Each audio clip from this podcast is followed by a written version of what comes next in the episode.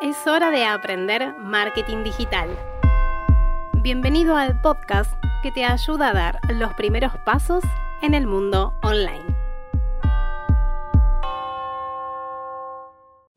Hola, mi nombre es Nadia Vierna y te doy la bienvenida a Aprender Marketing Digital. En este episodio quiero hablarte sobre las novedades de las redes sociales.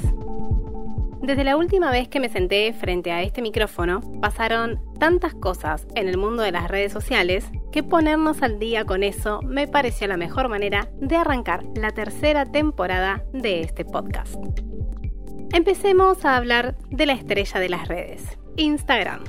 En diciembre pasado, a algunos usuarios nos desapareció la opción de compartir los posteos en las stories. No sabemos muy bien ni cómo ni por qué. Hace algunas semanas dieron marcha atrás y nuevamente tenemos la opción disponible. Si bien esto podría parecer la no noticia, puede haber alguien que aún no se enteró y bien cabe comentarlo. Otras de las novedades que llegaron a finales del año pasado son las guías, Creo que hay muchas personas que aún no saben qué son o cómo sumarlas a sus estrategias de contenidos.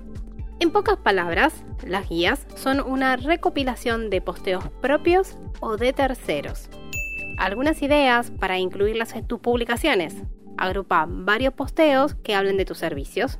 Agrupa las publicaciones que hablen de productos de una misma línea o categoría. También puedes recomendar posteos de otras cuentas. Es una manera de hacer curaduría de contenidos y llevar a tu audiencia algo de valor.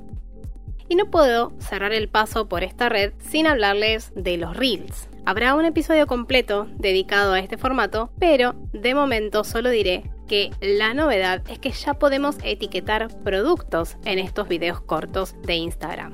Si tenés una tienda online, ya sabés lo que tenés que hacer. Hablemos ahora de LinkedIn.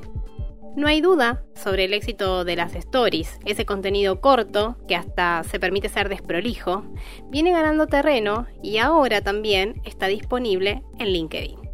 Una novedad que me resultó muy curiosa es que si usas esta red social profesional desde el celular, podés grabar un audio para indicar cómo se debe pronunciar tu nombre y tu apellido y siendo hacia donde van todos, pero llegando un poco más tarde, Twitter lanzó Flits, su versión de las stories que también desaparecen a las 24 horas.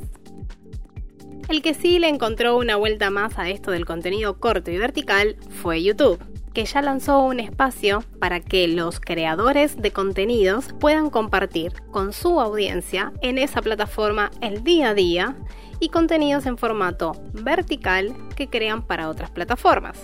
Este espacio se llama Shorts y de momento solo está disponible desde la versión del celular. Hasta aquí el episodio de hoy. Recordá que si te gustó, podés darle a seguir en Spotify para que te avise cada vez que hay un nuevo episodio. Si crees que este contenido le puede ayudar a alguien, compartíselo. Nos va a ayudar muchísimo a los dos. Si querés seguir aprendiendo, te invito a seguirme en las redes sociales. En todas me encontrás como Nadia Dierna. Hasta el próximo episodio.